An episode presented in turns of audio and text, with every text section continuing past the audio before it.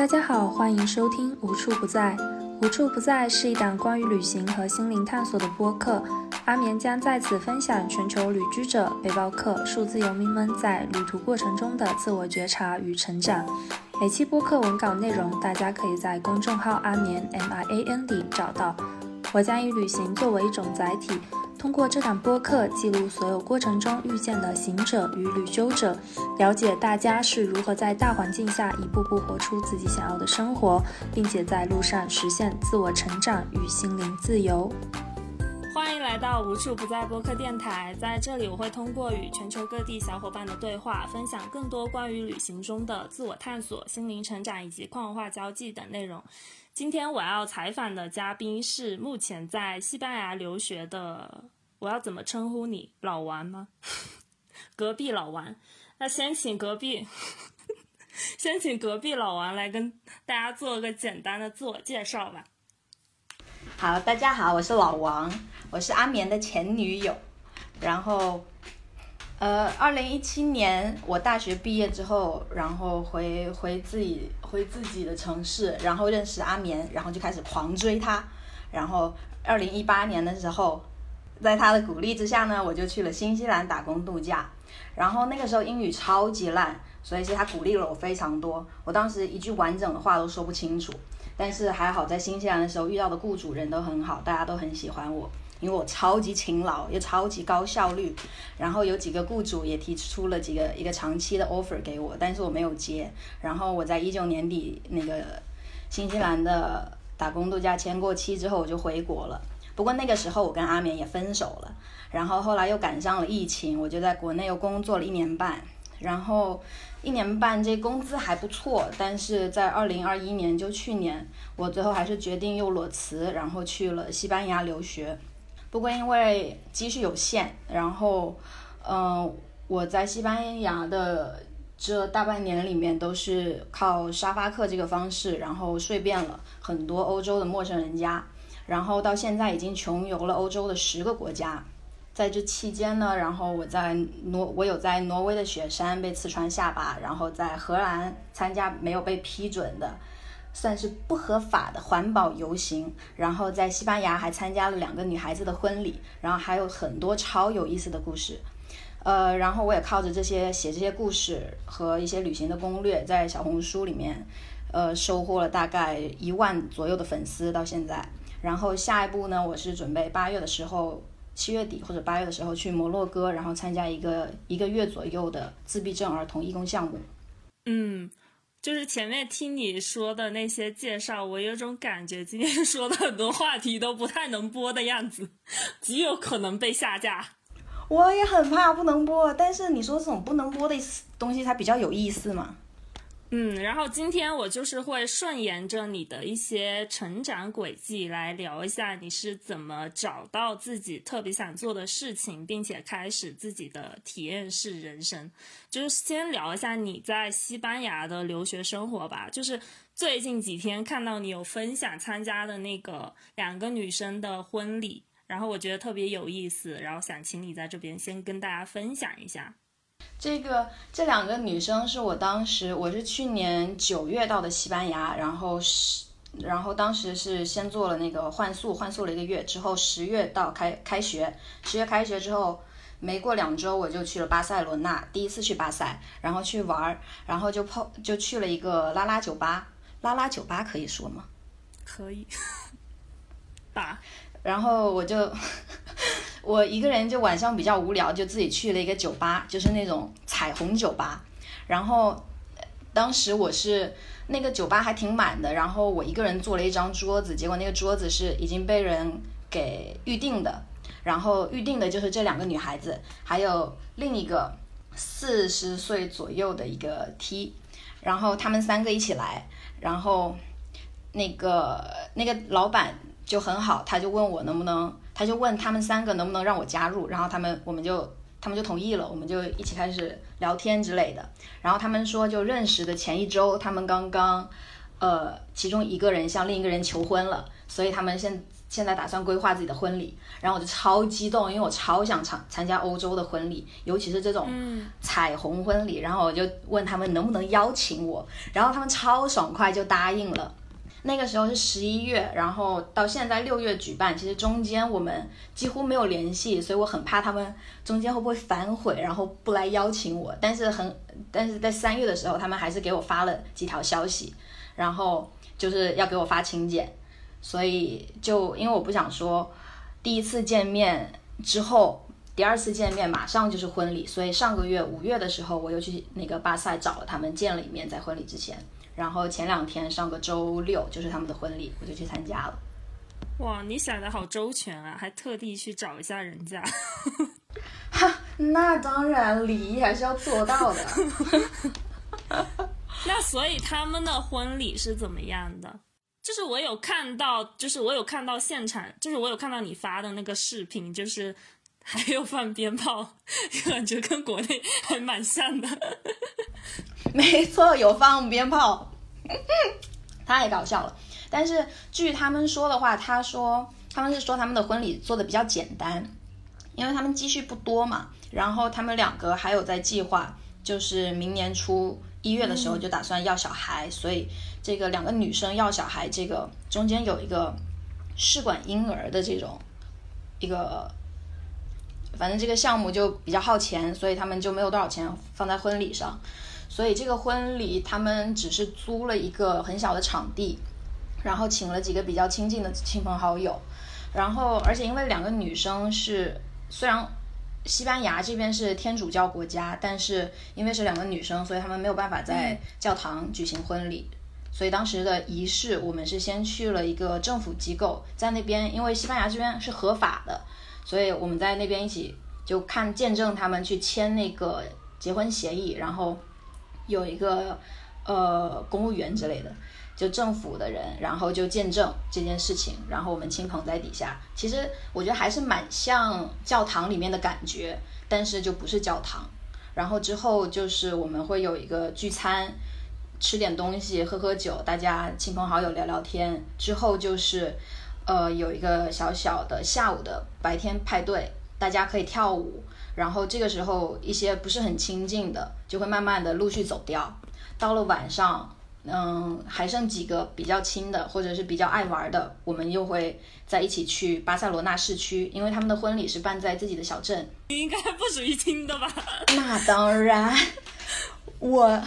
我去，我去就是要去参加后面那个 party 的，因为他们他们是四年前认识的，他们就是在巴塞罗那的一个小酒吧互相认识的，然后看上眼了，然后一直到现在四年，所以他们婚礼仪式结束之后又回到了那个小酒吧，然后就跟店里面的老板呀什么的就寒暄一下，告诉他们我们在你们这边认识，然后在这里结婚了，然后之后我们又去了另一个酒吧去蹦迪。所以就整个流程下来，我差我二十八个小时都没睡，就因为前面帮他们布置婚礼，然后后面又陪他们去通通宵蹦迪。天呐，超级累，但是也很开心。哇，那感觉好，就是好感动啊！就是在，就是我觉得那个酒吧里面的那些员工应该看到，就是见证这一幕，应该会觉得特别的感动吧。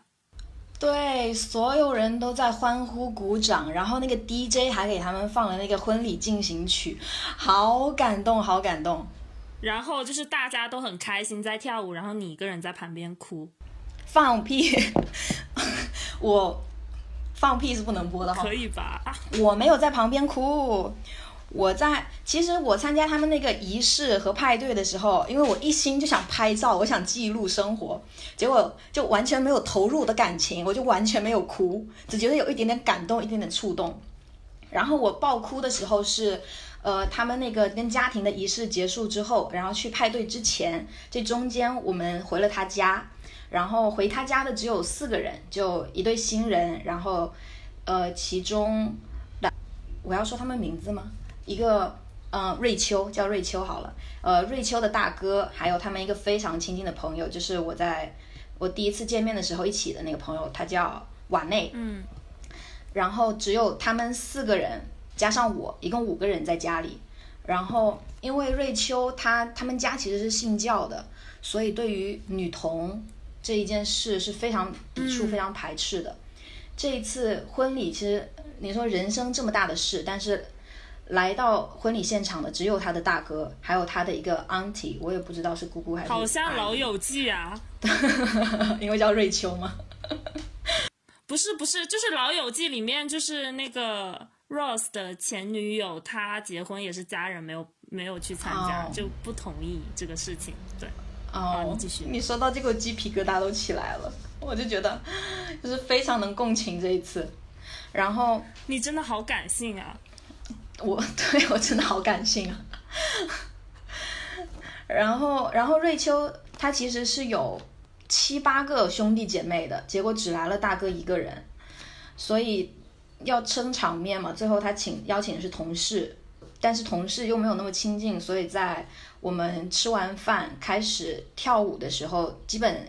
很快，他同事就走了，然后就只剩安德利亚是那个另一个新娘，只剩安德利亚的嗯亲友，还有他们共同的一些朋友。所以当时安德利亚是蛮为瑞秋感到不不公的，因为明明是这么大的事件，但是家里的人却没有支持，所以他我我那个回家之后，他就跟大哥吵了一架，而且越吵越大声，越吵越大声，我在旁边看。然后我就忍不住就流眼泪了，越流越多，越流越忍不住。然后，但是我就我也不是说被他们吵得那么凶给吓到，或者觉得很伤心什么的，我只是觉得有一点很心疼，然后又觉得很感动。因为虽然他们两个吵得那么凶，越吵越大声，他们用西语吵的我听不懂。然后，但是我还是能感觉到，就他们两个都非常的爱瑞秋。虽然两个人可能是站在不同的立场、不同的角度，嗯。等一下，你确定他们在吵架吗？因为西语本来有时候讲话就像在吵架。我确认他们在吵架啦，因为人人家还劝架，好不好？后面还劝架嘞。然后，然后后来那个，后来我就。眼泪忍不住流嘛，然后婉内就把我带到另一个小房间，然后他跟我说对不起，让我就是看到了他们这么 close 的一个一个那个，就是一个非常亲密亲密的一个环境下的争吵，因为这本来不应该是像我这样跟他们不是非常熟，不应该让我被牵扯进来的。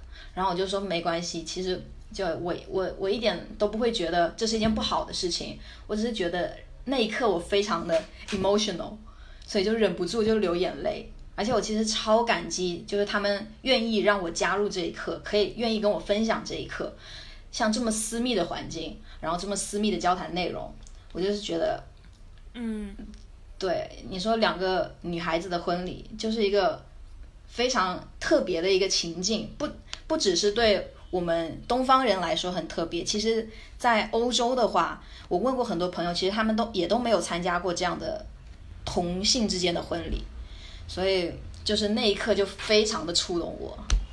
为什么？是因为他们那边也不太经常会举办婚，同性之间也不太会举办婚礼吗？还是因为西班牙这边是那个天主教国家嘛，然后他们就是从小的教育就是硬性要求必须要有天主教的课程，然后他们这个宗教又是不太赞成。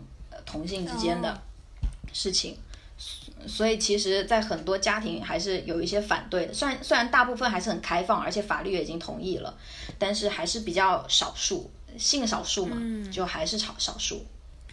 那还挺好奇，为什么你会被邀请去参加这么这种家庭场面啊？当时我们第一次见面嘛，然后他们。因为其实，在欧洲我去过非常多酒吧，然后蹦迪，几乎就没有看到过亚洲的脸，就全全都是欧洲人、欧美人。然后那一次碰到他们之后，嗯，安德烈亚是说他觉得遇到我，他觉得我非常勇敢，因为我们在东方这种相对保守的环境，然后我勇敢的就出柜，然后可以向身边所有人说我喜欢女孩子，然后还可以。不远万里到欧洲来看更更多的更大的世界，然后他们就觉得就是很想认识我，然后也很想跟我分享这一刻，就对，很欣赏我的勇气，这样。哇，你好有勇气哦！谢谢你哦。那我觉得这种婚礼其实还蛮特别的，就是觉得很有意思。感觉真的很有意思。就是我觉得首先能参加这种，就是其他国家的这种婚礼，其实本身习俗跟国内就不是很像，然后再加上又是这种同性之间，我就觉得我好感动啊！我也好想参加那种。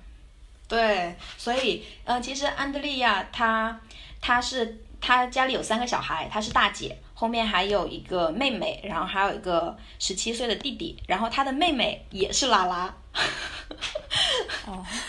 哦，对，然后婚礼的时候也带了他的女朋友，所以我就在婚礼的时候，我就跟他们聊了非常多，我就想说，他们下次那个结婚的时候，希望他们也可以邀请我。哇，哎，那你就是在我印象中，你其实还蛮社恐的，就是你不太以前呢，就是我以前认知里面，你不太会经常去跟别人就是搭讪啊、聊天什么的，就更主动跟陌生人。然后就是你现在感觉就是可以非常的放得开，然后你有没有一些什么就是打破社恐的技巧可以分享给大家？嗯，我觉得其嗯最大的一个原因是语言，因为当时。呃，我刚到新西兰的时候，语言巨差，英语又不会，所以很多时候其实不是我不想说，我确实不敢说，但不敢的很大一部分原因就是因为我的语言不好，我怕我听不懂人家说什么，也怕人人家听不懂我说什么，所以就索性不说。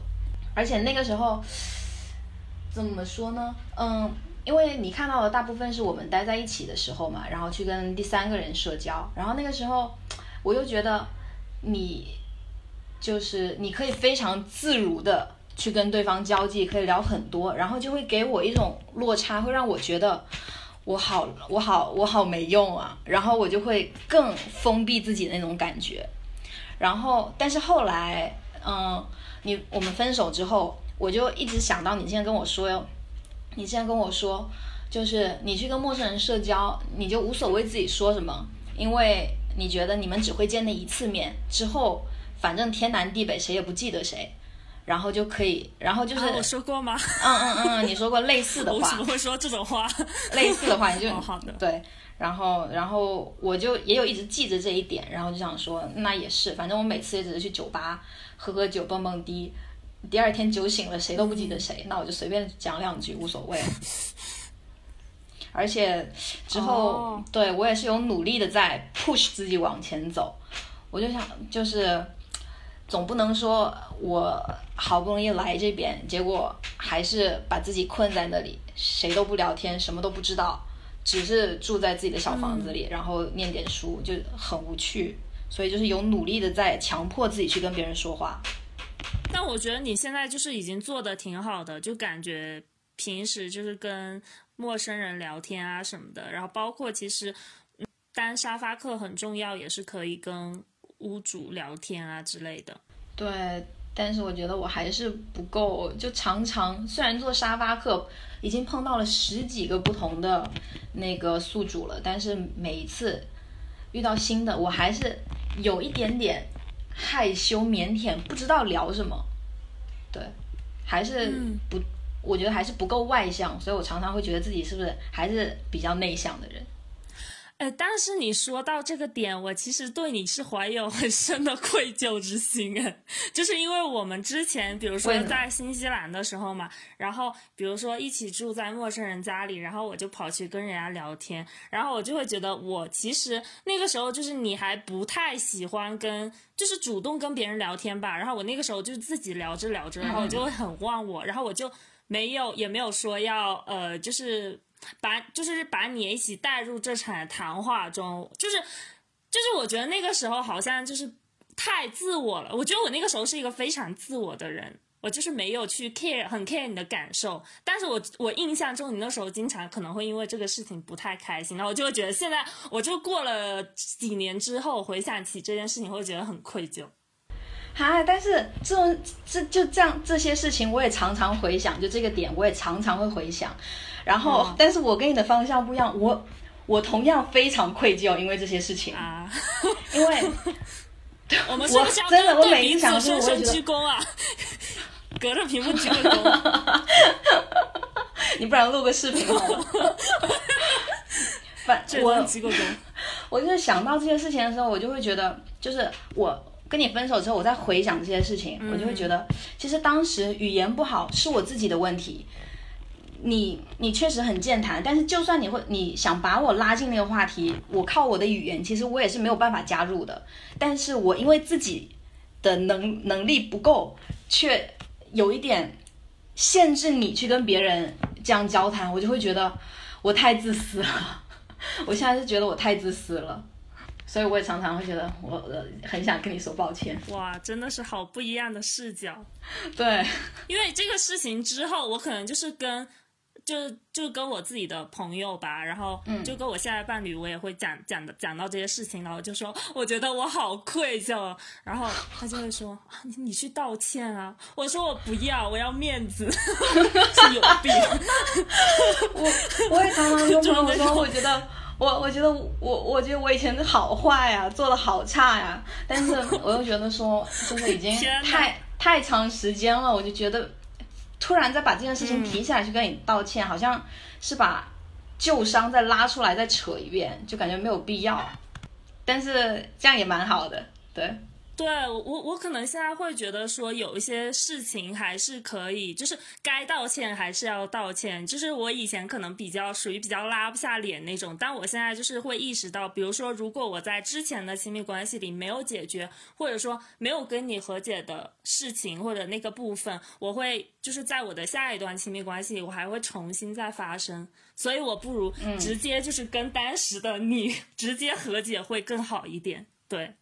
嗯嗯嗯，好了，那这一趴和解了。好的，那接着就是说你之前，哎，我我我觉得我我本来是想要仔细的问一下留学生活，但是你可能有发生一些比较有意思的故事，所以我就想要先从有意思的事情开始说起。就之前有看到你在社交平台发过自己差点被各种 Sugar Daddy 包养的故事，能不能分享一下你的包被包养经历？哦，对。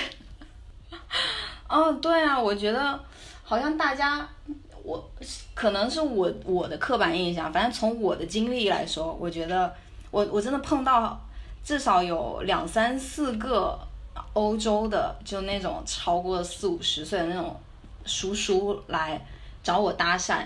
一开始头两回我还我还以为人家是想跟我练英语之类的，然后遇遇到多几次我就知道啊，人家开始问我的那个什么。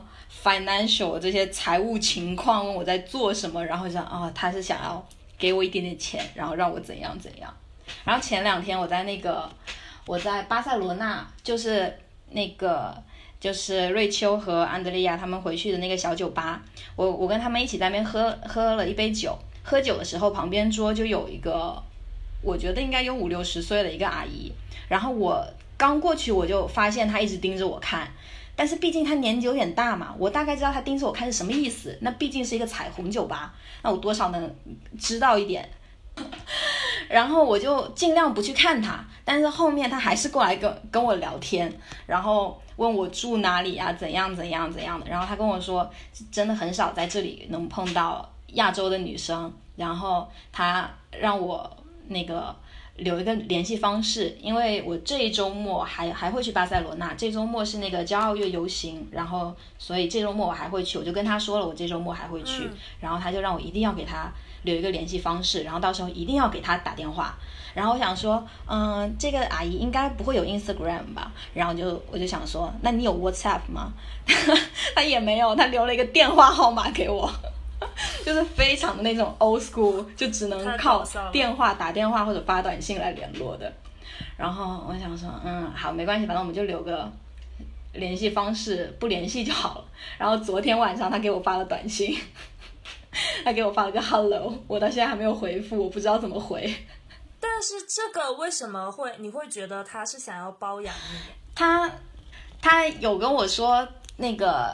可以去他家呀之类的，然后他说他自己有个房子这种东西，所以你的长相是很容易会被欧洲的大叔大妈包养。我我觉得不是长相的原因，我觉得只是亚洲人的原因。就像我第一次被搭讪是在那个罗马被一个叔叔搭讪，然后我当时我就直接问他，我说你提跟我提出这样的要求，因为我当时觉得其实有点不尊重，然后我就跟他说你跟我提出这样的要求是因为我是亚洲人吗？如果我是一个白人，你还会这样跟我说话吗？然后他马上就转移话题了，我觉得估计多少问到点上了。所以就是他们会觉得亚洲女生比较容易被包养，是这样吗？可能就那种 yellow fever 吧，就那种贤良淑德，然后对小鸟依人，确实还蛮 贤良淑德吗？贤良淑德。我我倒确实本质是贤良淑德，但是我不觉得我外貌贤良淑德，好不好？外貌看着小鸟依人啊，因为你也不高嘛。嗯，不是了。就是，可以说脏话吗？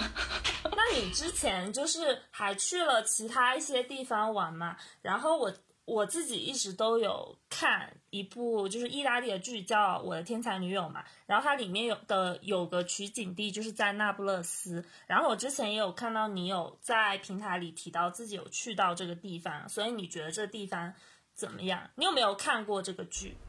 我看了，我连那个书都看了呢，四部曲。我也是呢。新西兰，新西兰回来那一年，然后我就看了，然后后来他出剧，我把剧也看了。不过我在那不勒斯，因为停的时间比较短，然后我也没有说去那个圣地巡礼那种，然后所以跟剧里没有很好的衔接到。其实，啊，你居然没有去圣地巡礼？天哪，垃圾！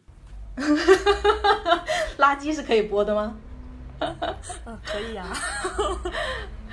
嗯，就感觉还好，因为我总是觉得剧是剧，生活是生活。就像那个《Call Me by Your Name》，它也是在那个米兰那附近的。我当我我也很喜欢这部电影，我看了两遍，但是我也没有说特别想要去再看一看那个场景。然后那不勒斯的话，啊。真的很差，对不起哦。可是那里很美啊。你说那不勒斯吗？嗯，不是，我觉得那个就是《Call Me by Your Name》的那个，对，那个很美。但是那个好像是在乡下吧？我不知道哎，我我根本就没查过那个是在哪。我知道他在米兰，还是因为前两天有个同学去米兰跟我说，那个取景地在米兰附近，我才知道的。没关系，你还有机会。嗯，有机会估计也不会去了。所以 就是你觉得那不勒斯就是在你心里是那种妈妈得那种？妈妈得？呃，就是一般般。没有，我挺喜欢那不勒斯的。我觉得那不勒斯就很有那种生活气。但是那不勒斯真的是，其实整个意大利都有一点点脏脏的、乱乱的。那不勒斯是其中我去的那四个四个城市：米兰、罗马、佛罗伦萨、那不勒斯。那不勒斯是这四个当中最乱、最乱的那一个。然后那个交通就乱七八糟，乱七八糟。但是我在住青旅的时候，我发现虽然那不勒斯最乱，但是大家最喜欢的也是那不勒斯，就是可能给他们非常有生活的感觉吧。就很有人情味，对，哎，那你当时是不是还在意大利，然后得了新冠啊？是在意大利啊，没错，没错。你记得 Alex 和 Dobby 对吧？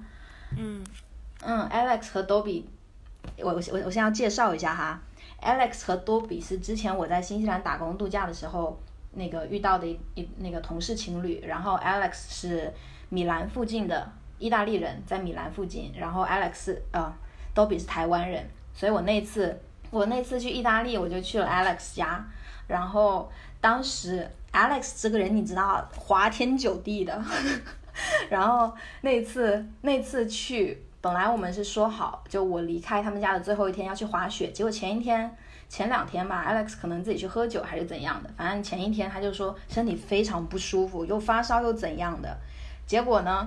后来他生病之后，我们全家人，包括 Dobby，包括我，还有 Alex 的妹妹都生病了。然后，但是那个时候我已经到罗马了。然后我就想说，该不会是中标了吧？该不会是中标了吧？但是我不敢相信，我不敢查，一直一直我就我就去买了药，然后然后那个因为那个时候好像测新冠还要排队，我又没时间排，然后我一直拖到到那不勒斯，我才去药店检测了。检测完之后确实是阳性，然后我那个时候住青旅，我就很不好意思。但是那个时候其实我病已经差不多好了，没什么症状了，但是还是说以防万一去测一下。测了测完之后是阳性，然后我就告诉那不勒斯那个青旅的老板，然后。哇，所以说那不勒斯的人情味很重，人都超热情。那个老板哈，我本来以为他会把我赶走，我想说赶走就算了，我也认了，毕竟我阳了。结果他竟然把我带到他们的另一家分店。我本来住的是一个青旅床位的，他们把我带到他们的 hotel，他们的酒店，然后我一个人拿了一整间大床房，就住在那边，就很好。哦，那真的很好哎，他们人好热情哦。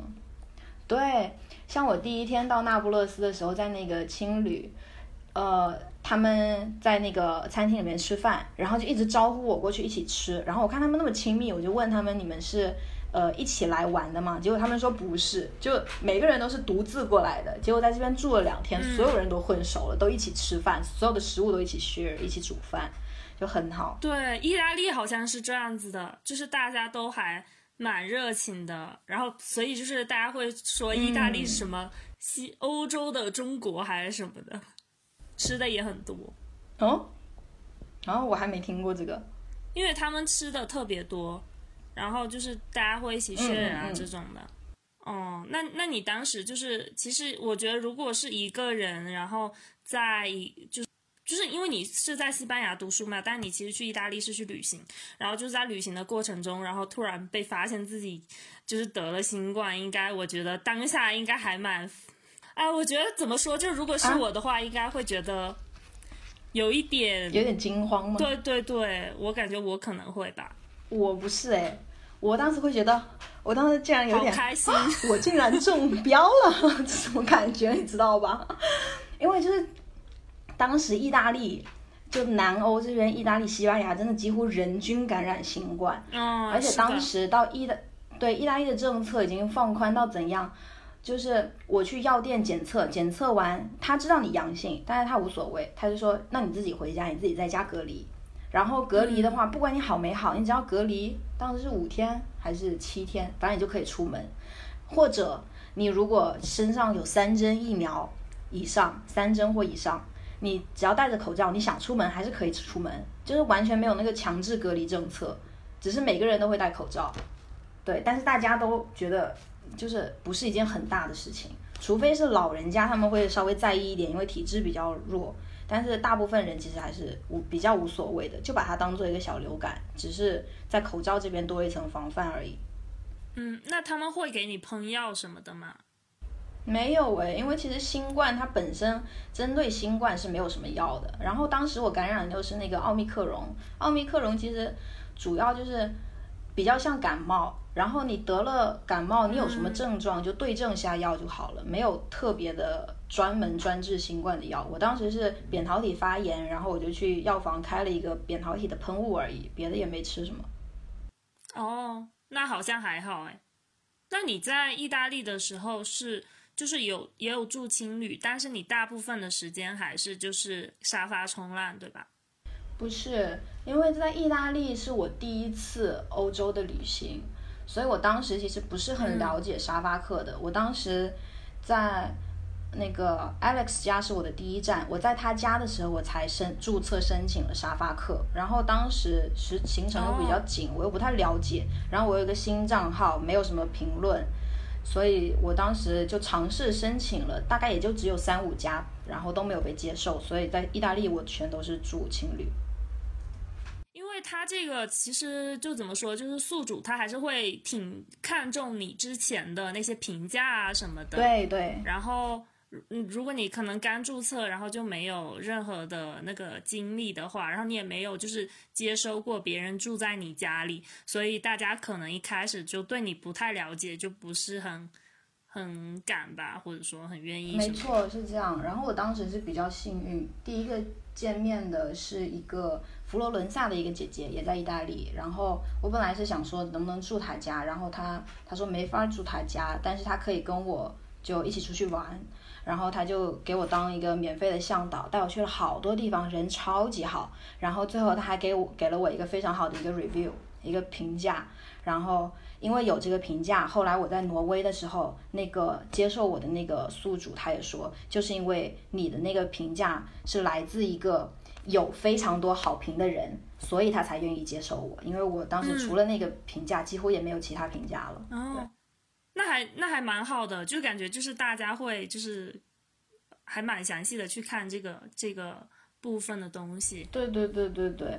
那你在沙发冲浪的时候遇到过？比较好玩的事情，能不能跟大家分享几件？沙发冲浪有一个，那个我刚那个自我介绍里面有说，就是在挪威，在雪山的时候，我 撞破牙，对我整个下巴就是被刺穿了。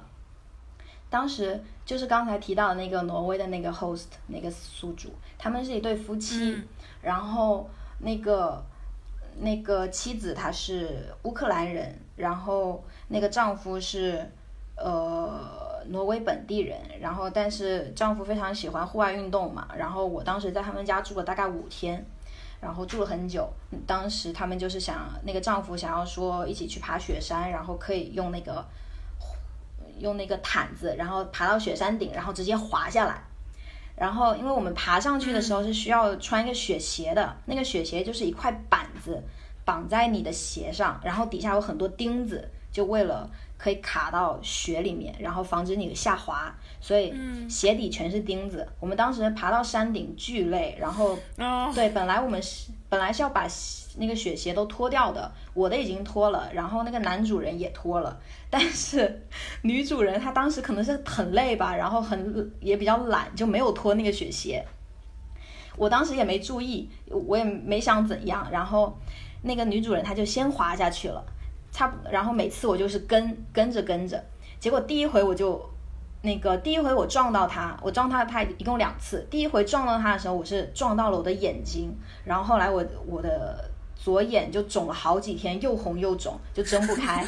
对，第一次撞到眼睛的时候，我就觉得还好，无所谓。这种算也算是一个极限运动吧，毕竟那个坡那么陡，全是树。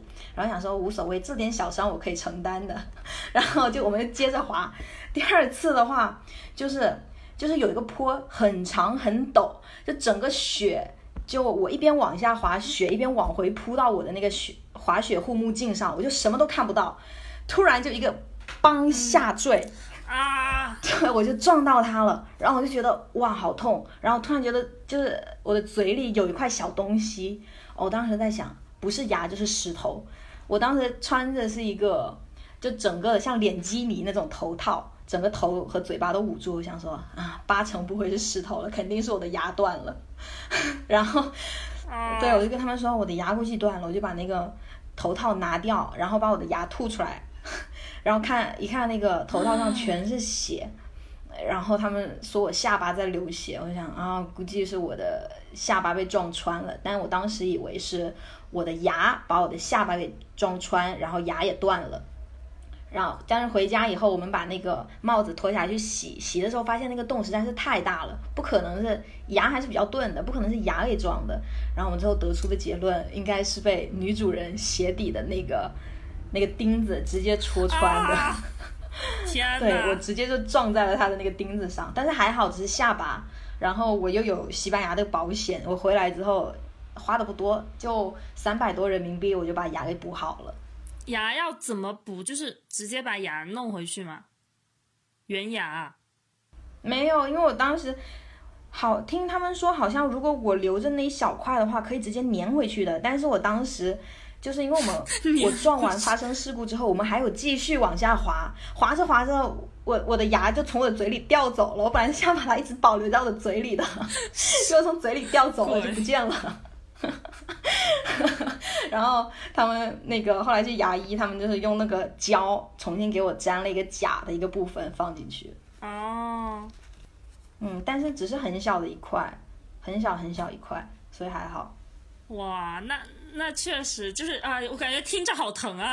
啊，当时其实蛮疼的，然后，然后就搞得那个女主人她情绪很不好，因为她就觉得害我受伤，而且她本来就不想参加这个活动，因为她很懒，就想待在家，所以她就一直怪那个男主人。然后我就说没事没事，我确实是觉得没事，我觉得就是因为不是很痛，就这么一点小伤，只掉一小点牙，估计也花不了多少钱，就觉得还是蛮酷的这个活动。对，我就跟他说没事没事，我我很开心。嗯，对我就觉得超开心的，不用担心，没事。对对对，听上去还是挺有意思的。啊，你这么说，显得自己很 nice 的样子。我本来就很 nice 啊。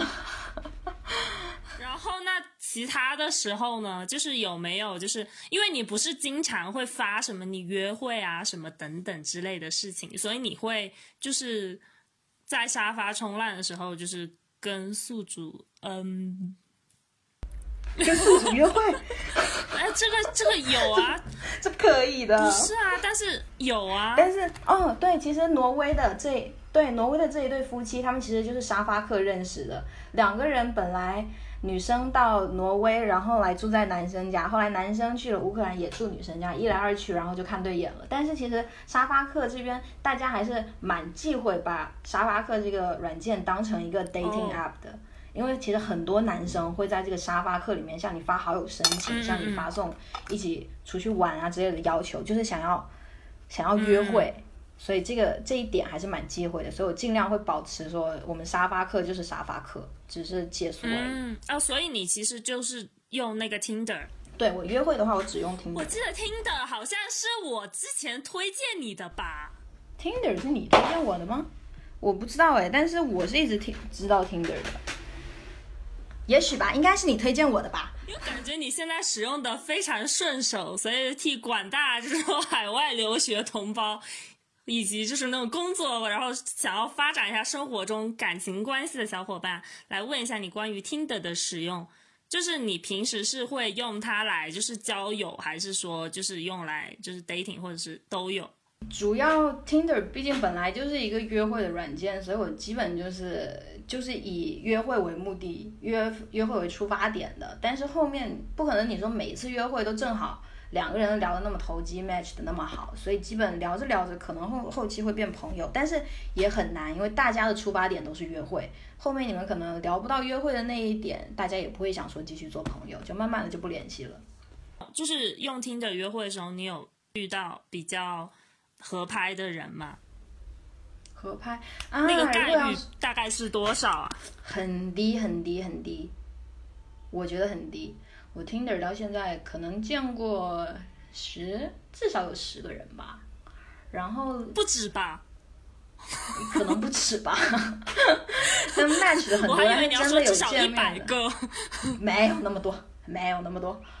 然后对概率还是蛮低的，不知道有的就是聊着聊着聊不到一起去，或者有的聊到一起去，但是就没有想要约会的那个意图。然后 Tinder 如果说是约的，就是呃最合得来，其实就蛮多合得来的。像之前我在小红书我也发过，就在瑞典的时候遇到那个索菲亚，嗯，然后我们就有真的就是彻底的。就非常约会的约会，然后有两天，但是因为距离太远了，就约了两天。然后后面还有就是在西班牙回西班牙之后，然后又遇到了那个宝拉。宝拉，我们当时其实两个人还是就是蛮合拍的。我们第一次见面是在一个酒吧，但是当时也觉得蛮合。嗯，对，Paula。然后我们当时觉得蛮合拍，两个人就慢慢的聊天啊，发展，也，觉得想要。就往一个比较就是认真的方向去走。后面他他跟朋友介绍我的时候也会说，虽然他他说他想要慢一点，不想那么快确定关系，我们可以先 dating。但是他跟朋友介绍我的时候也会说 my girl 这种，就我的女孩这种。对，但是呢，我觉得我们两个人太不一样了。他就是一个艺术家那种。可能比较 free 吧，然后他又是非常想把自己隔绝在这些社交平台之外，所以他基本不会碰手机。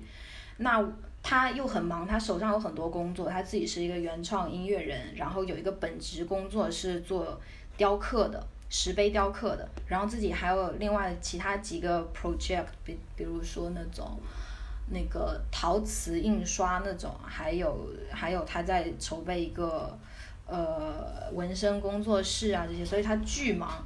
虽然我们两个人，哦、对我家和他家其实走路只要十分钟，但是他非常忙，而且他有一些那种睡眠的问题，所以晚上他基本不是太想见面，因为要保持自己一个状态去睡觉，不然第二天他每天六七点要起床工作，所以就是虽然我们家离这么近，但是我们几乎很难见到面，又很难很难在网上聊到天，然后慢慢的我就觉得这个节奏就是会让我越来越。煎熬，没有沟通的一个，又是一个在起步阶段，又没有沟通，我就觉得我可能没办法继续下去，所以就上个月我就跟他说算了，我们还是不要继续了。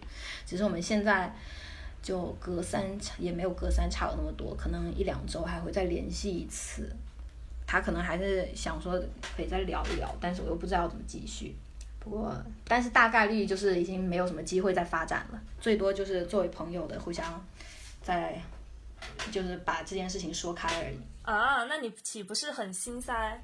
我一开始是非常心塞啦，但是你知道，要摆脱一段感情，失恋了，对，要摆脱一段感情，最好的方法就是投入下一段感情。哦，你好渣啊你！什么渣？我们都说好，都我们都说好，我们都说好不继续了，而且是他辜负我哎，哇，我对他多好啊！你也知道我对人好的时候能有多好，但是。这期播客不是要为了夸我吗？嗯，为什么对不起夸你有病？哎，那你一直问我我自己的经历，你要是问我一点那个那个来西班牙之前的问题，你说没有开始，对你一直问我在西班牙之后的，你你问之前，哎，那就都可以夸起你了，对不对？气死了！现在大家知道我找好像找我找了一个托来夸我一样啊，你不是吗？等下聊天截图也放进去好了。啊，不聊了，不聊了。然后呢，就是所以其实我就是我听下来感觉他是一个就是比较 focus 在自己对自己的状态上的那种人。其实我觉得这样也蛮好，就对他来说，我其实觉得还蛮对对对，所以也不是他的错啦。而且他之前也跟我说过，他希望一个一段感情对他来说是一个加分，而不是说而不是说是一个主要的事情。然后。我我是可以理解这一点，但是这一段感情呢，只对他来说是加分，对我来说，其实我没有从他那边得到，对我没有得到什么很好的回馈，基本都是我在单方面付出，所以我就觉得那算了，太太不平等了。就有可能是你们目前对于就是嗯恋爱这块的那个什么，就是那个状态啊，或者是呃怎么说，就那个状态可能还不是特别。同频感觉，嗯，需求之类的，对，对对对对对，所以就算了也没关系，反正也没开始多久。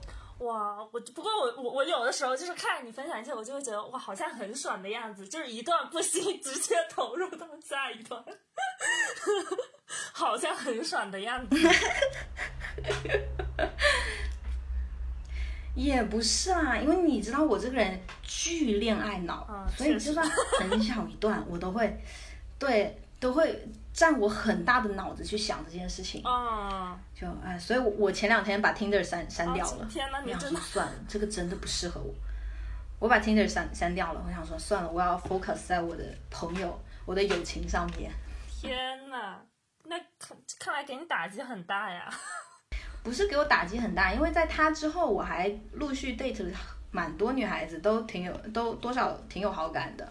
只是我只是觉得一直把自己的精力放在找一个人去 dating，然后去期待会接着发展，我觉得没有必要。而且其实当时跟你分手之后那一年，我是完全没有用 Tinder，我都是在跟朋友社交。我当时会觉得自己好充实，我觉得我根本就不需要一段恋恋爱。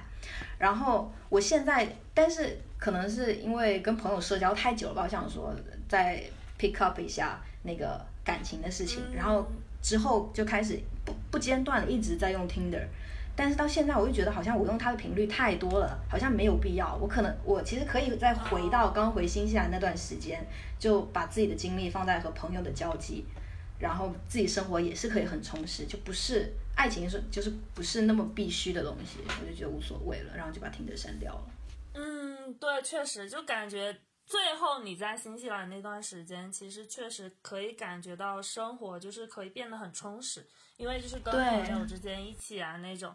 但是，但是由于我那个时候状态太差了，所以我完全承接不住任何所有的东西，就感觉那个时候就是我们俩状态已经非常非常的不一样了。对我啊，这件事情我也很想跟你道歉。就是当时我们，对，当时你先从澳洲回国，我还在新西兰嘛，然后我们确实两个人频率非常不一样。我当时是觉得我之前在新西兰的。那一年我都没有好好的享受，我都在努力工作。最后要离开前的一个月，我想要好好享受一下，和朋友多多的出门，就享受最后的一个月在新西兰的生生活。但是我当时确实是忽略了你这边你的身体情况啊，还有你突然从澳洲那么丰富的生活回到国内的一个一个落差吧。我，所以我我也是觉得蛮抱歉的，就是我没有很好的考虑到你你你的那个状态，然后而且那一段时间，你说我们其实就是整整一个我们两个之间的关系也是起伏是非常非常极端的，就是从非常好的一个关系突然一下滑到两个人就每一天都在吵架，都有矛盾。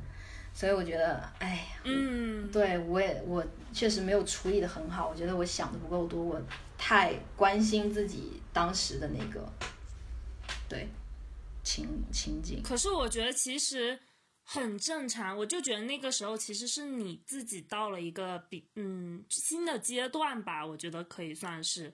然后而且其实就是那之后很长一段时间，我就是。会把就是这个事情归结为就是，嗯，你跟我提的分手，然后我就一直会很还蛮长一段时间，我会把自己就是不自觉的放在那种受害者的位置，你知道吗？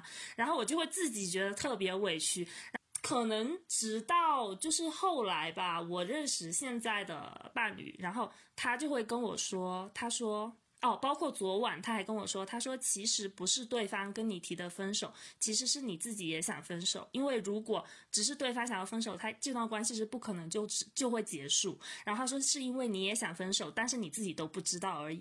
然后我当时就特别懵逼，你知道吗？我一开始是属于那种他这么说我，我就怼回去，我说根本就不是这样的，我就是个受害者。然后然后他就会说很多，他就会说就是你自己心里什么。什么什么，然后然后你就是不敢承认，然后你不愿意，因为这样说的话，你自己就会觉得很自责，你不想让自己自责，不想让自己愧疚，然后就什么我，然后我就我就非常懵逼，但是我现在想想也有可能啦，就是。嗯，就算呃事情可能有点久，我不是太记得那种细节，但我觉得也有可能是因为我自己就是觉得很不满，然后我就会心里就会就把那种怨气转换成情绪，然后就是发泄在你身上这种。嗯嗯，不过听听到这这种分析，这个分析我也是稍微有一点懵逼的，对我也不知道。我就说老王，他绝对是属于那种，就是他根本就没有什么自省能力，他不可能会这样觉得。你还 不是不是，我就是说我的意思就是，我觉得你没，我觉得你肯定没有这种自省能力，就是你也不可能会这样想的。我。是你你这话是什么意思？你说我我不自省哪一方面？你说就是你不可能会觉得说我是我也会想要当时会想要分手这个这个潜意识，就是你可能不会这样觉得。对啊，就是我都没有想到，我也是不停的被他挖掘挖掘挖掘，然后他这么说啊，然后我就哦，可能真的是会是这样吧。对我我没有想，对啊，因为我心里想的一直都是一直都是觉得我当时就是。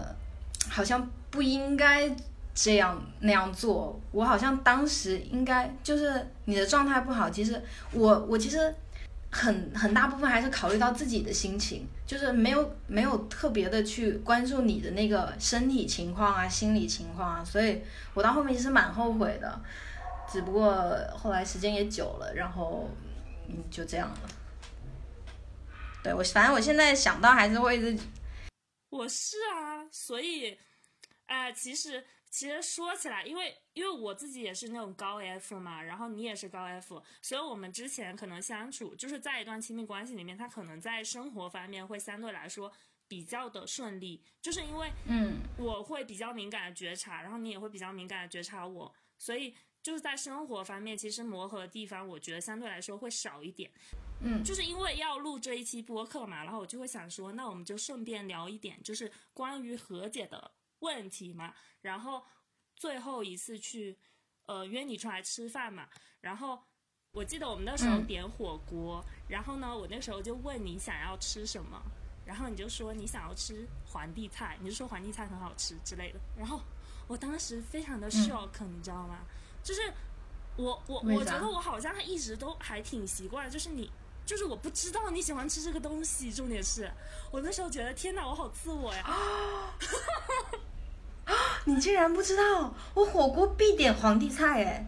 可是我真的不知道，我不知道为什么，我我我好像也是属于你知道为什么不知道吗？你不是，你知道为什么不知道吗？你肠胃不好，我们几乎不吃火锅，哦对不对？哇，你好，你好会帮我开脱，我的天呐！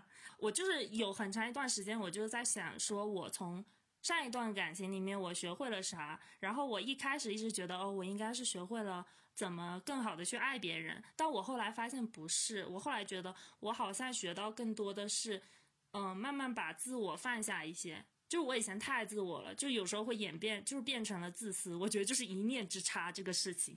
我觉得我在感情里面就是，虽然我恋爱脑，然后可能在行动物质上我付出很多，但是其实在我心里，就是一些做事情的方式，我觉得我还是非常自私的，非常把自己自己的那个情绪嗯，摆在第一位，然后其实对很大很多人都做了很多不太公平的事情吧，我觉得。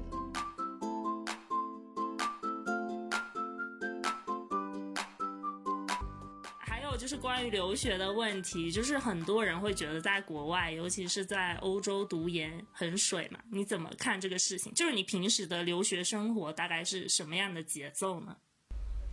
啊，其实我在这边留学确实事情不多，我大概一周，对我的上课时间都是下午的，放我那叫社交，我都在社交 OK，OK，不只有约会，然后然后我的上课时间是下午四点到晚上八点，就很奇怪的一个时间段，然后基本上大部分时间我可能一周。呃，只有十个小时的课左右，有的时候更少。嗯，但是留学这个水不水的话，我觉得因人而异吧。你要看，你要看你想要的是什么。就是你留学呢，你是为了这个文凭，就比如这个学校的排那个什么 QS 排名啊，或者学校的名望啊，还是你想要积累知识，还是说想像我一样，只是靠一个学生签证想来欧洲来玩的？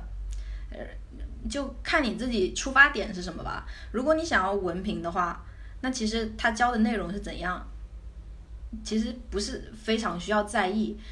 但是你如果是想要知识，我觉得像知识这种东西，你只是从书本、从从理论、从课堂，很你没有用实践去验证的话，确实你学的这些东西，可能这周学的，期末考完之后马上就忘记了，就也没有什么意义。嗯，对，所以就读研水不水，我觉得不只说是国外，其实国内可能也多少差不多。我觉得国内很水啊。对呀、像国内的大学本科也是很水，他肯定全都经历过。对，所以我觉得他水不水是看你自己怎么去接受它，看你怎么去运用你的这个读研的这个经历。那你觉得你有好好读书吗？没有，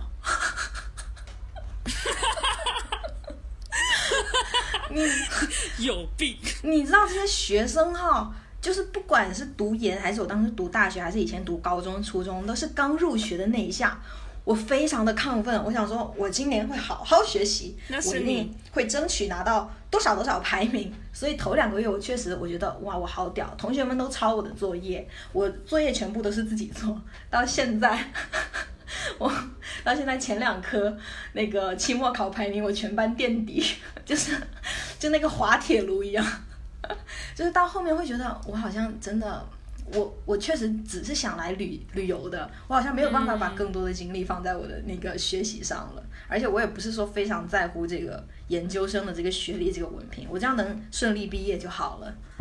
对，所以也没有放太多的精力在里面。嗯，我觉得也不是每个人都一开始很亢奋呐，就我觉得，对呀对呀，而且我本来只是想来玩的。对。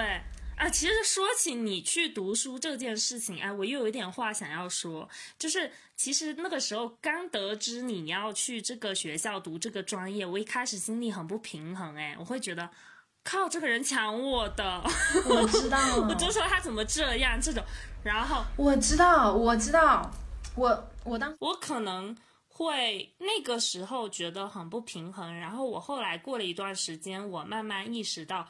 里面夹杂着很多很复杂的人性的情绪，就是包括羡慕，包括嫉妒，然后包括就是那种，呃，就是种种复杂的情绪。然后后来呢，我就自己慢慢看到他们之后，然后我后来，我现在就已经觉得完全 OK 了。但我一开始的时候确实会觉得有点不平衡。但是那个时候，呃，有一个朋友他跟我说，他说其实你不觉得对方在帮你。探路这个事情嘛，就是，然后我就觉得啊，好有道理。就比如说，我现在在跟你录这个播客，你就可以跟我分享很多，就是你在那边读书的经历，然后我也觉得很好。对，因为这件事情，我当时在告诉你之前，我心里其实也非常非常挣扎，我就很怕你知道这个消息之后，对，你会觉得像说比较不太好听一点，我当时心里会想。你会不会觉得我偷你梦想这种东西？因为当时确实来欧洲这件事情是我们在一起的时候，真的有这样想过。我觉得对，这是一个非常正常的事情，所以我心里也是有愧疚的。因为提欧洲来欧洲这件事情是你当时说的，但是我当时手上没有积蓄，然后其实心里确实是，虽然我很想来，但是就是我当时可能还是会就是非常的那种。守旧传统、循规蹈矩，我就会觉得我手上没有足够的钱，我好像来不了，所以我会跟你说一些对比较比较消极的话，说我们可能没有办法。但是，而且这个学校当时也是你说的，你说的有点那个啥了，过于委婉了。当时明明吵了好几大架。对啊，当时吵了好多，然后归根结底说的都是我，我说我没有钱，对吧？我觉得我没有办法支持自己的那个对，然后，然后而且这个学校当时也是你提的，所以其实回国之后我有想说，因为我们当时虽然分手，但是我们不是说我们先互相冷静一段时间，以后看看，在呃大概一年之后再联系，看看说不定还有可能。然后我当时。我也没有说去约会其他人啊，所以我心里其实也一直在想这件事，在想说不定之后我们会一起去欧洲，所以我多少稍微关注一点点，我自己也开始自学西班牙语。虽然我这么懒，到现在 基本是 A 一的水平都不到。然后，然后对，但是这件事情也慢慢抛到脑后了嘛。只是你知道，我后来在国内是外贸公司，我觉得真的是机缘巧合。那个同事他学西班牙语，自己也在申请西班牙的签证，西班牙的那个留学。然后我跟他提起了，我跟他甚至提起了你说我们之前聊过这件事情。然后我自己开始慢慢的学西班牙语，因为以后有可能我们还会一起去，就我跟你还会一起去。然后结果。后来就过了一段时间，他说他已经开始申请了，问我要不要试一试。然后当时我可能对当时的工作不太满意，但是那个收入还可以，所以我身上也有一点积蓄了。我就想说，那试试就试试呗，反正我也确实想再出去走一走。然后我就开始慢慢的就开始做雅思，做留学的材料。其实我申请了十几所学校，不是只有岛上这一所，但是确实。真的是机缘巧合，岛上这一所是，真的是机缘巧合。对，他是第一个给我 offer 的，而且那个时候已经很晚了，很多学校都开始第二轮、第三轮申请了，所以我是有点紧张，我怕我得不到其他学校的 offer，所以他给我发了 offer 之后，我马上就付了学费。当然后面还得到一两个 offer 而已，但是对，就是就是想抓住机会，所以我就先来这边了。而且我申请的专业也非常多，非常杂，对。天呐，你这么一说，我真的觉得鸡皮疙瘩都起来了。对啊，我也是觉得，就觉得真的太巧了，怎么会这么巧？对，真的是太巧了。他去，我就说什么去巴黎阿里？什么旅游管理？有没有搞错啊？这是什么鬼？然后对，但你这么一说，我真的真的是很巧，对，真的是很巧，就是命运的安排吧。真的是命运的安排啊！反正就是，总之后来就是经历种种其他事情，让我觉得天哪，就是我有种就是被命运安排了的明明白白的那种感觉。真的对。然后就是聊了很多关于你在欧洲旅行读书的故事嘛，然后就现在就是要回到你的成长的部分，就是你。之前一开始的时候，大学毕业是先在哎，这个部分好像是会有可能会夸我的哦，就是先在办公室里上班嘛。我准备好了。然后你后来就是裸辞去那个新西兰打工度假，就是期间的那个心路历程，能不能分享一下？因为我觉得现在最近吧，反正我不知道为什么，好像裸辞这个词特别火爆，就是大家都特别的，就是对这个话题还挺感兴趣的。嗯，可能卷太多了吧。哦，对。然后我当时，对，其实其实前两天我在那个婚礼的时候，然后那个有一个美眉，欧洲的美眉就问我从什么时候开始一个人旅行，然后我回头一算，发现我当时高中毕业，其实我就开始一个人旅行了，自己一个人去丽江义工换宿，在一个客栈，然后到现在其实也有十年了。但是呢，从高中毕业一直到大学毕业那五年四年里面。虽然我是一直在一个人旅行，但是都是在国内。我觉得当时那个语言环境真的对我是一个非常大的考验，我真的非常在这一块非常自卑。所以我毕业之后，呃，当时就有人跟我提过澳洲的打工度假。所以你也知道，我认识你的时候，我们当时也觉得非常巧。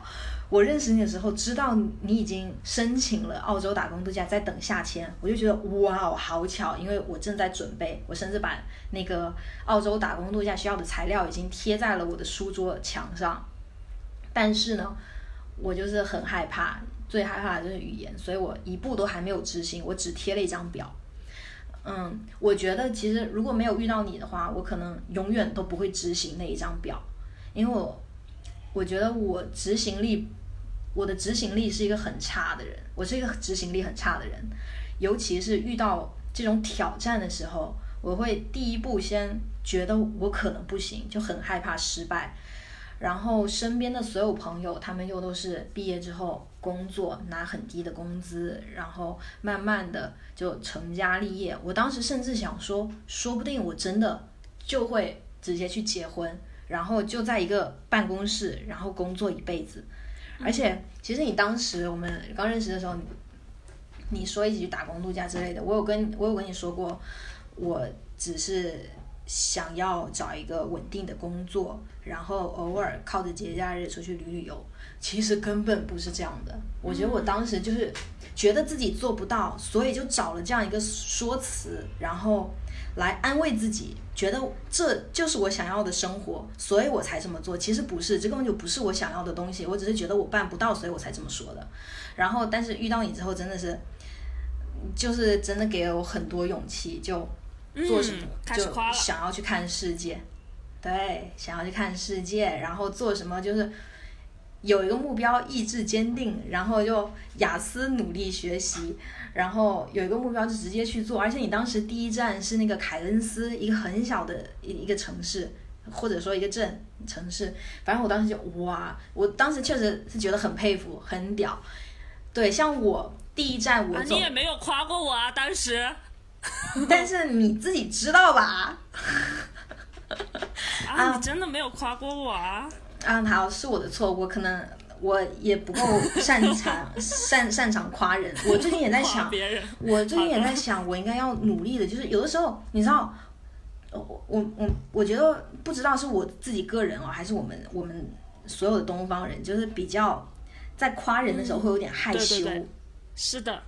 打压式教育更多。对，然后我每次，其实我看到一个女孩子，哇，好优秀，好漂亮，我有点害羞去说出来这件事。但其实说出来，不止我自己觉得哇很爽，我说出来了，对方也会觉得很开心。但是我就是不知道为什么就迈不过那一步，我就会觉得，我心里知道你很棒，但是我说不出口。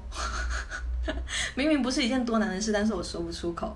对，所以我当时其实非常佩服你。但是我说我佩服你，我说你给我引领了方向，这些我都说过哈。但是在比较后期的时候啦，前期的时候我确实可能还是有一点比较闷闷的，不敢说这这些话，不太好意思说这些话。所以当时去凯恩斯，我也觉得很厉害，因为凯恩斯那么小的一个地方，你找了好好久的工作都找不到。我当时去新西兰第一站是直接去了最大的城市奥克兰，就就两个差距还是很明显，非常不一样。我就觉得好勇好猛，所以你确实就是你叫以身作则，就是你的勇气给了我很多勇气。我就觉得我因为我们在一起，我需要向你看齐，所以就就让我就是逼着自己迈出了很多步这种。确实，就是你刚刚讲到那个，就是夸别人这个事情，我会，我首先会想到，但是也是想到，就是之前在新西兰的时候，好像是换宿的时候吧，就总是听到宿主会夸，就做什么就是很好，你做的超棒，你好棒这种，然后那个时候给我很深的印象，然后就是回国之后吧，然后。我觉得不知道是不是因为，嗯，如果两个人的关系太紧密的话，就比较更容易，就反正就是在亚洲文化里面，好像更容易讲一些比较打压式的话。虽然说目的都是希望对方可以变得更好。那你从新西兰结束之后回国，你就是又在办公室工作了一段时间嘛？那这段时间你会不会觉得不太适应？就是因为我其实刚回国那时候，你知道我情绪是非常差的。对我来说的话还好，因为我那个不是完全的办公室工作，我是在一个嗯外贸公司，但是它是呃生产和销售一体的，所以我常常要跑工厂。然后每一次跑工厂的话，就是我当时卖的是那个地板出口地板，所以地板那些一一包都特别重，我当时就。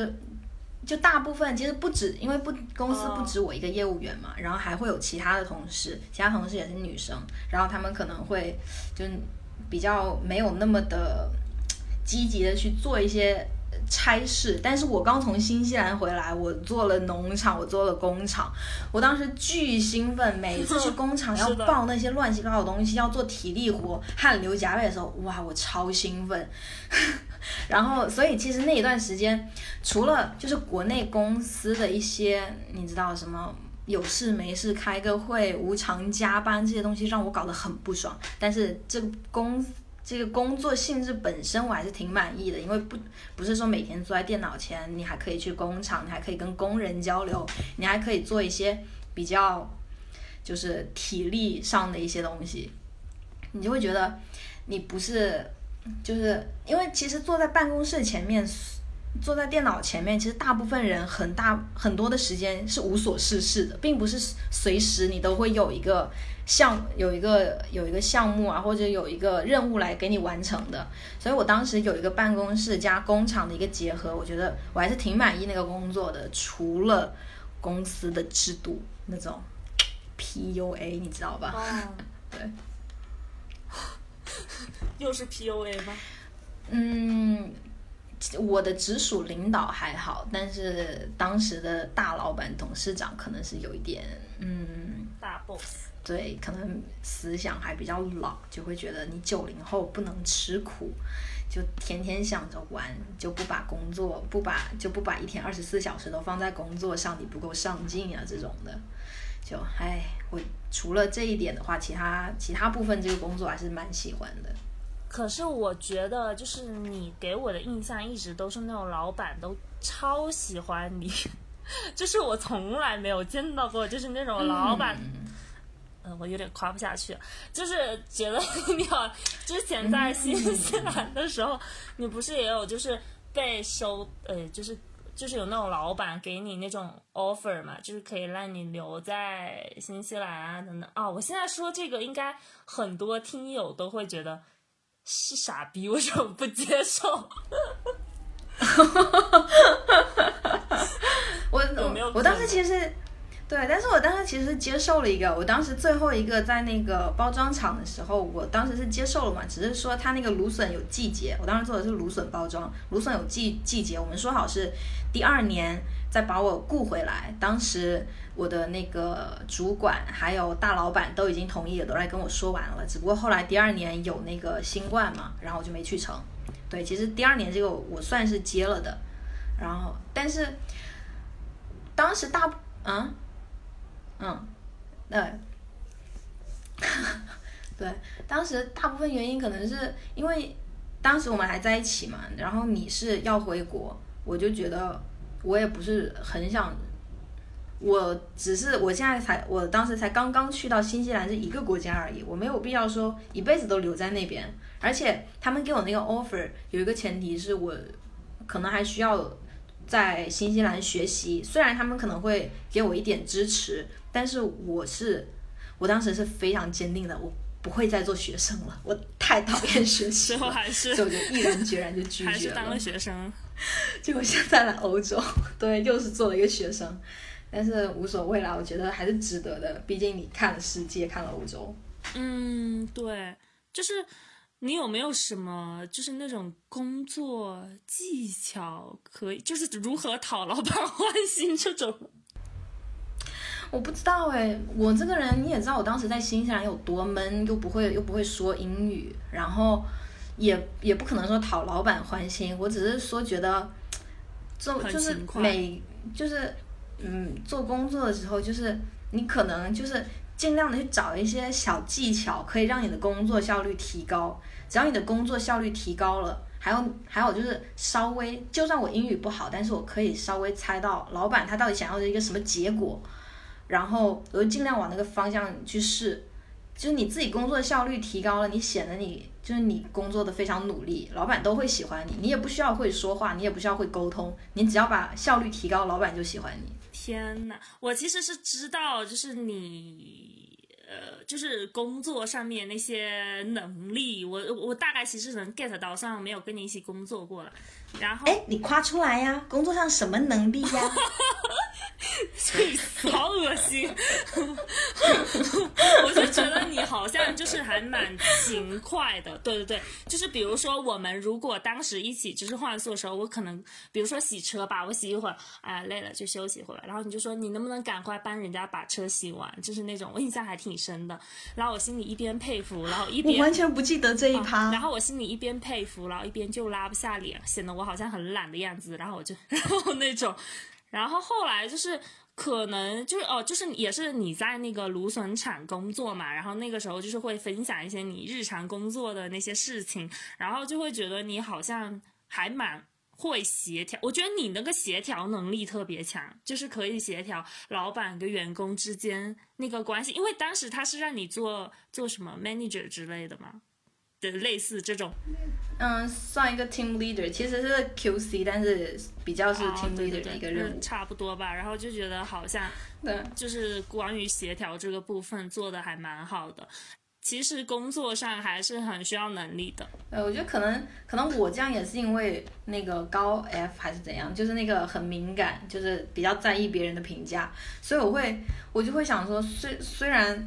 我可能要给大家下达一个任务，但是我希望大家还是喜欢我。然后，而且我因为就是，而且我会去想说，如果我是被传递任务的那个人，我会希望我怎样被传递，就是可以让我自己一边完成任务，一边心情很好。对我就希望大家也可以感受到一些，就是不是你只是被用到，你希望你可以是。对，可能就是因为因为我自己比较敏感，对。对啊，但是其实就是完全不同类型的人吧，可能会就是在工作模式上就相对来说就不是太一样，然后就是那个分工，就是那个角色可能也不太一样。然后我就觉得，比如说像我这种人，就不可能可以去当这个项目的统筹者，因为我就属于过过于思思虑过多，然后。那你就是觉得是什么让就是一路上促使自己就是渐渐确定，就是你现在想要的是这种边旅行然后边体验的生活方式，这是你现在想要的生活方式对吧？对呀，对呀。哦哦哦，对对对对呀，这是是什么？也就是让你慢慢觉得就比较确定这个事情。我觉得从我高中毕业开始旅行开始，我就是知道自己喜欢旅行，所以我才会不停的一直在旅行。但是开始就世界范围内的旅行，当然我一直是非常想的，但是确实是从遇到你之后，让我觉得这件事是有可能发生的，然后我才开始慢慢去实施，然后实施下来，我真的觉得。就是这一整个的生活方式啊，就体验型的，遇到那么多人，碰到那么多事，然后感受完全不一样的文化，完全不一样的生活方式。我觉得，就是我想要寻找那种刺激感，对，然后对，就慢慢就觉得我好像没有办法再再说，因为。一直到现在，前两天我妈还会问我说：“你会不会想要回国考个公务员？” 不可能，不不可能，这不可能再是我的事情了。我可能会回国再待个一两年啊，但是我觉得我一定还会再出国的，就是我不可能永远的被停留在一个地方了。即使是说现在我很喜欢欧洲，我觉得我也不可能说我永远会留在西班牙，留在这个岛上。我肯定还是，就算。就算是说留在欧洲，我也想去其他的国家去定居，去感受不一样的一个氛围、不一样的文化、不一样的人。就是越过越觉得哇，我好喜欢这种生活，就是并不是一成不变，我永远有新的一个体验来到我的身体里，我就觉得好棒。嗯，就是。因为你前面就是有讲说，其实你回国之后在办公室也一直都还蛮自洽的。虽然说那个大 boss 你不是很喜欢，但是整体的那个工作你还是挺挺喜欢的。其实跟我的差别会很大，就是我回国之后就是属于那种特别是，就是我完全适应不了那个环境，然后我就会一直持续的焦虑，然后一直就是。呃，反正那个时候就是情绪超级差，然后我那个时候还有一点，嗯，反正就是各种不太好的倾向。然后我后来就意识到，嗯，我好像是被我想要的那种所谓的不停在路上的这个念头给束缚了。就是我觉得我非非这种。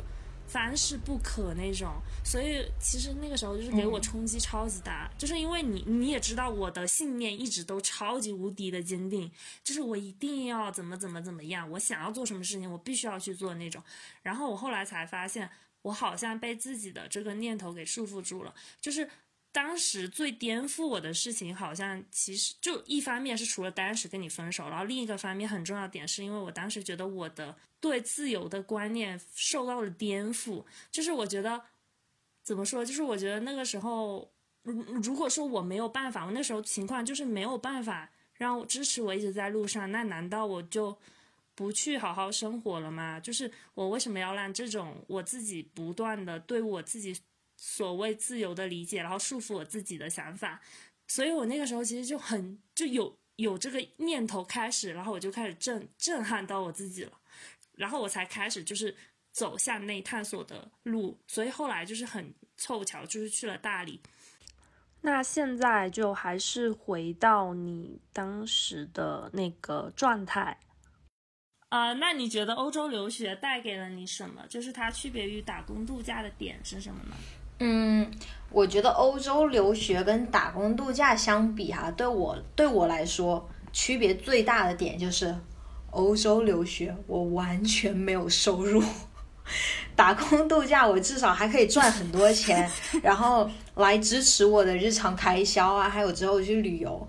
但是在欧洲留学真的是，西班牙的这边这个学生签证，你。你是不可以去工作的，除非你要再跟移移民局去申请一个你的那个工作许可，不然你是不能工作的。所以是我完全没有收入，对，这个就是最大的一个不同。然后第二个呢，就我能想到的，其实影响不是很大，但是不同点在于，在呃新西兰打工度假的时候，我身边固定的人群。呃，要不然就是我的同事，要不然就是室友，但是这些都是变化会很大的，因为我的工作大概两三个月就会换一个，然后我住的地方也是两三个月就会搬一次家。但是在西这边留学的话，至少我的同学是固定的，所以我们可以一直有一个很稳定的社交，至少这个这就是至少一个一个小群体的社交圈是可以稳定住的，是可以长期发展的。然后除了这两个的话，区别其实不是非常大。对，哦，可能，嗯。可能另一个方面就是在新西兰打工度假的时候，我有一段感情，在欧洲的这边我比较自由，所以在社交方式上面，我在这边。哦哦，我怎么听出这个自由的这个感觉还是很舒服？哎，这啊，不是不是不是，但是确实是这样的一个个人个人情况的个人状态的一个不同嘛，会让我在这边会。有可以就是更开放的去跟更多的人见面，去聊更多的东西，嗯，对吧？确实，就是其实，对吧？情侣，尤其是情侣出去旅行，或者你哪怕你是跟身边的好朋友出去玩，其实都很难做到说跟陌生人发生一些交集。对。对，我真的是忍不住翻一个白眼。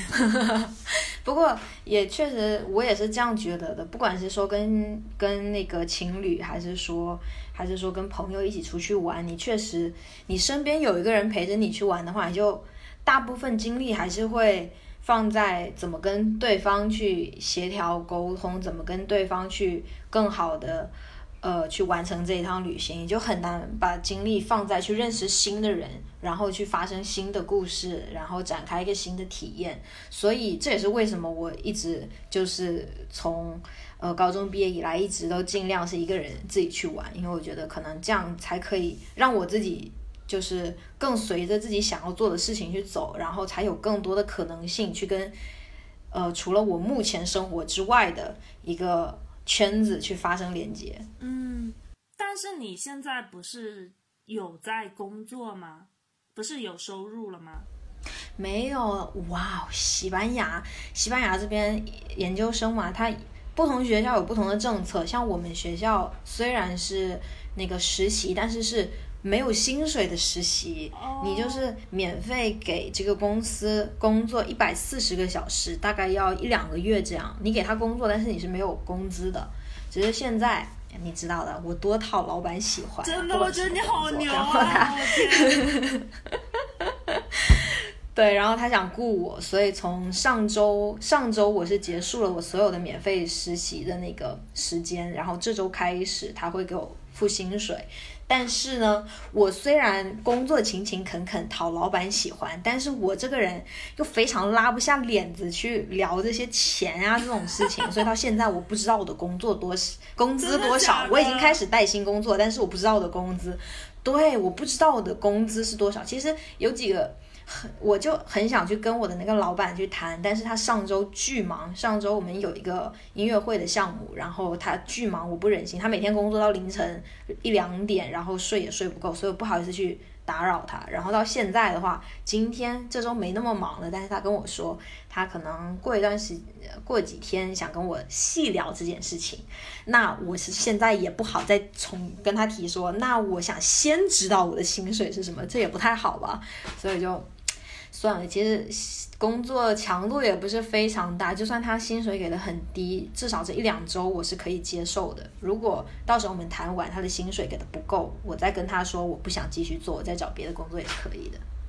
对。哦，那所以其实还是就是，如果在那边留学还是可以，就是如果老板喜欢你的话，他还是可以就是给你那种工作合同，就是你还是可以有收入的。嗯，也。也不是，现在我们之前的免费合同结束了之后，现在要做的还其实还是实习合同，还是和还是学校和这个公司签的，然后我只是自己签个字，所以这个还是在学生签证之下的，而且是学校和公司之间的关系会更紧密一点。如果我想自己另外去找工作，而且没有得到学校同意的话，这样是不允许的，所以。对我现在如果要找带薪实习，我还是要跟我的专业非常相关，然后被学校肯定了之后，学校跟公司去签。哦，了解。那我觉得也还蛮好的，就是至少高不高的，至少都可以 cover 一些费用。对对对对对对对，所以还好啦，我也比较满足，我要求也不多。是真的不多，连问都不问的那种。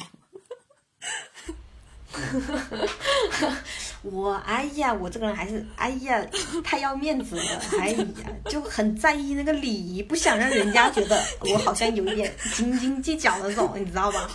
高 F 太可怕了。对呀，我好讨厌我这样哦，烦死了。但是这样有好处也有坏处啦，至少每个人跟我相处过都会跟我说，觉得跟我待在一起很舒服。那确实，确实这一点才是我最在乎的。他们跟我在一起开心，比我能挣更多的钱，我确实是更在乎一点啦。我就是很需要被肯定那种人，很需要被人肯定那种人。我不需要被钱肯定，我需要被人肯定。太好笑了。那你这么你自己也是喽，不是吗？你也是高 F 喽。哦，是的，我我我，但是我一直就觉得特别不好。就比如说之前在那个澳洲那个岛上，然后就是我想要辞职，然后老板就是说一些话，然后我就觉得会想很多，我就不希望他不喜欢我就坚持，我就特别讨厌我自己 那个时候。哦，嗯，唉。那你前面好烦，你前面不是有提到你之后八月份会去做一个摩洛哥的项目嘛？然后感觉你一直在推广这个项目，所以它是一个什么样的事情？你可以跟大家分享一下。哎，你顺便可以在这里拉一波那个什么赞助什么捐款。没错，大家请关注我的小红书账号几个王。不要脸。然后我在里面会放一个捐款链接，如果你们没有那个国际那个支付手段的话，可以加我那个小红书里面有一个群聊，然后我会把你们拉到一个另一个群，然后就是拉粉，也不算拉粉了，现在是拉那个赞助。然后这个这个其实是我当时呃。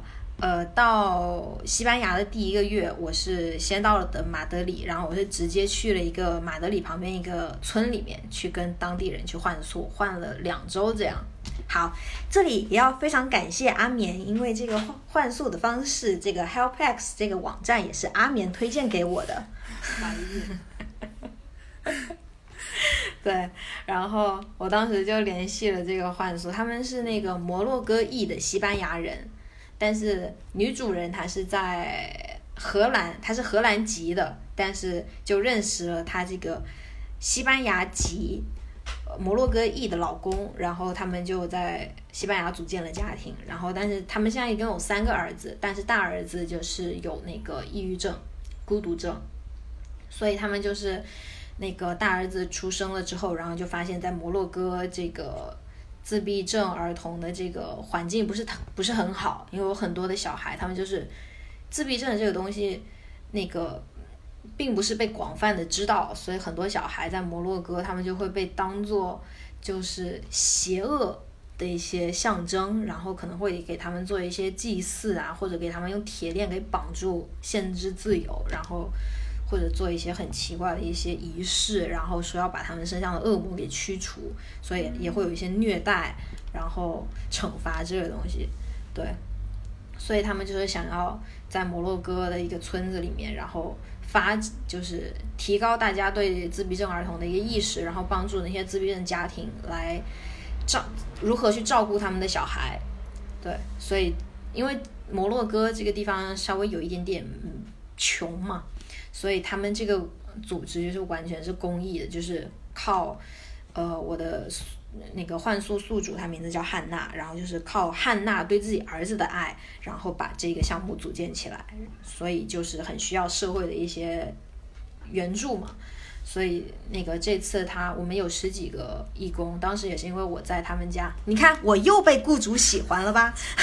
我在他们家工作两个月，他超喜欢我。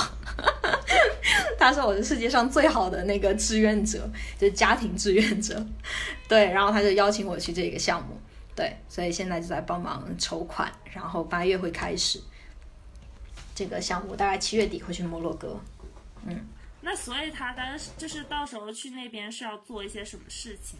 嗯，这一次今年的这个项目，他说主题是帮助自闭症的儿童学会自己上厕所。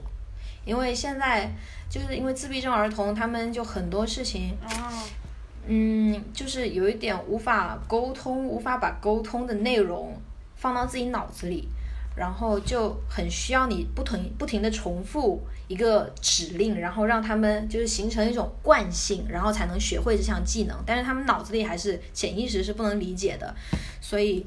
嗯，很多自闭症的人，他们长大了以后还是不知道如何自己去上厕所。但是很多都是像自闭症男孩子，他们是母亲从小照顾到大，然后但是长大之后你再去上厕所，去让妈妈去帮你去协助你上厕所，这是件很尴尬的事情。自闭症的儿童他们。就是有不同的阶段嘛，有轻重的，这个就是病症有轻重的，所以有一些自闭症儿童他是其实是可以感到那种羞耻感的，稍微是有稍微是有一点社会意识的，会感到羞耻感，然后同时母亲。也是会觉得一些心理的内心的不适嘛，所以现在汉娜今年做的这个活动就是来帮助自闭症的儿童，然后从小让他们学会如何自己的上厕所，然后避免长大以后的一些在心理上面的一些隐患。嗯，那就鼓吹一下，在这里鼓吹一下大家就是捐款，就是我觉得这个事情还是挺好的。嗯，没错。